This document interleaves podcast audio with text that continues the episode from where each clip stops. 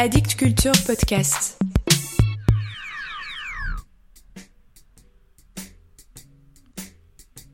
Salut à vous. Ajoutez de la confiture sur vos tartines, c'est le retour de Mort à la poésie. Mort à la poésie. Mort à la poésie. Je suis un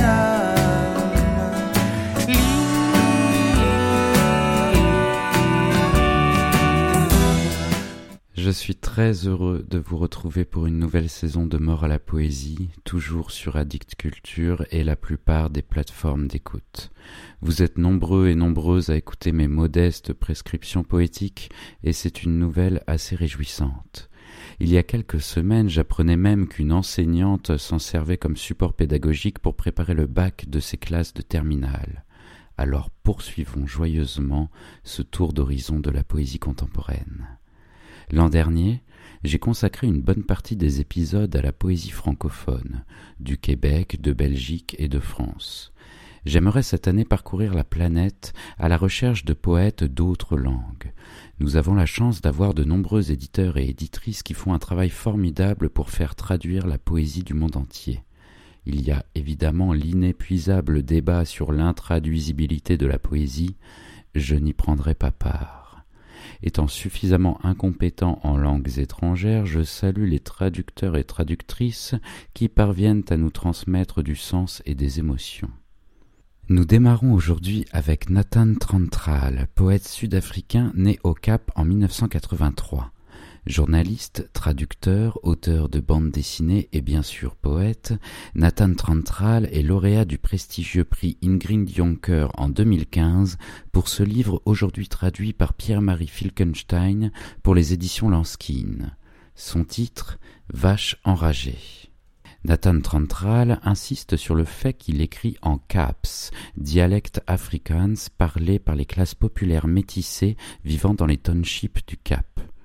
Si tout se passe bien, vous pourrez le rencontrer à Nantes au festival Midi Minuit Poésie qui se déroulera du 6 au 10 octobre prochain. Il s'entretiendra avec la formidable Maude Veilleux dont je vous ai parlé l'an dernier. Inutile de commenter le livre et de le décrire, la lecture sera suffisante pour vous en faire une idée. Écoutez. Préface. Nous, notre vache enragée, c'est des tartines de beurre de cacahuète avec de la confiture. C'est la première et dernière fois que je m'explique là-dessus. Après, viens pas me faire chier avec tes questions, écoute bien. L'histoire, si tu suis pas, c'est qu'elle est pas pour toi. Nous, on a vécu pendant deux ans de tartines de beurre de cacahuète avec de la confiture et de tes fadasses. Et maintenant ça suffit. Méfie-toi des gens qui ont le cœur sur la main, ces gens-là te montrent pas toujours leur vrai cœur. Leur vrai cœur est soigneusement plié dans une tête d'oreiller sous leur plumard. Méfie-toi des gens qui disent qu'ils t'aiment, leur véritable amour, ils le planquent dans une boîte de café au-dessus du placard. Méfie-toi des gens qui te regardent dans les yeux quand ils te parlent, leurs vrais yeux sont dans une enveloppe au fond du tiroir. Méfie-toi des gens qui te disent que t'as de beaux cheveux, ce sont eux qui cachent des diables dans les fissures de tes murs. Et méfie-toi des gens qui ont des tas de chats. Ces chats, ils sont capables de les envoyer chez toi le soir venu étouffer tes enfants dans leur sommeil. Puis rapporte pas à la maison des trucs que tu ramasses dans la rue, si ça se trouve quelqu'un les a jetés par terre exprès et toi tu rapportes ça chez toi. Esprit. Très tôt, Rievka a su que le plus court chemin vers le cœur d'un homme passe par son entrecuisse. Elle se camait à treize ans, faisait la pute à quinze. Rievka était une jolie fille. Tout le monde était dingue de ses yeux qui étaient parfois bleus, parfois verts. Les gens racontent encore les trucs qu'elle faisait dans les toilettes des garçons, et beaucoup de filles pleines d'avenir la prenaient comme modèle. Ses cousines et ses cousins qui allaient à l'école avec elle disaient cette pétasse en parlant d'elle. Rievka savait plus trop où elle en était avec ses cousines, ses cousins et sa famille en général. Elle savait pas bien qui était son père. Son père, tout le monde savait qui c'était, sauf elle.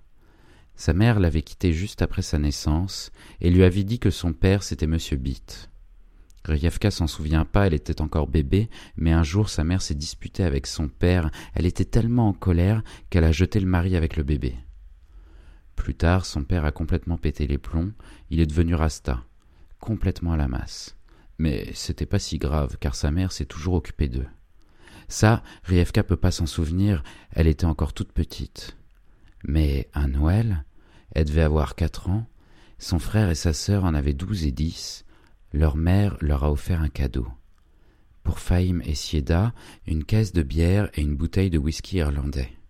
Et pour Rievka, comme elle était bébé, une bouteille de liqueur Esprit de June.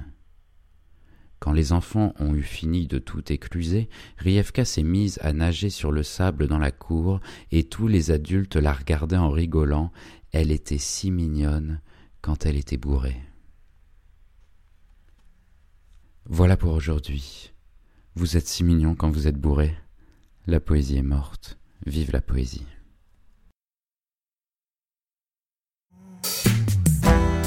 Mort de poésie, mort de poésie. Je suis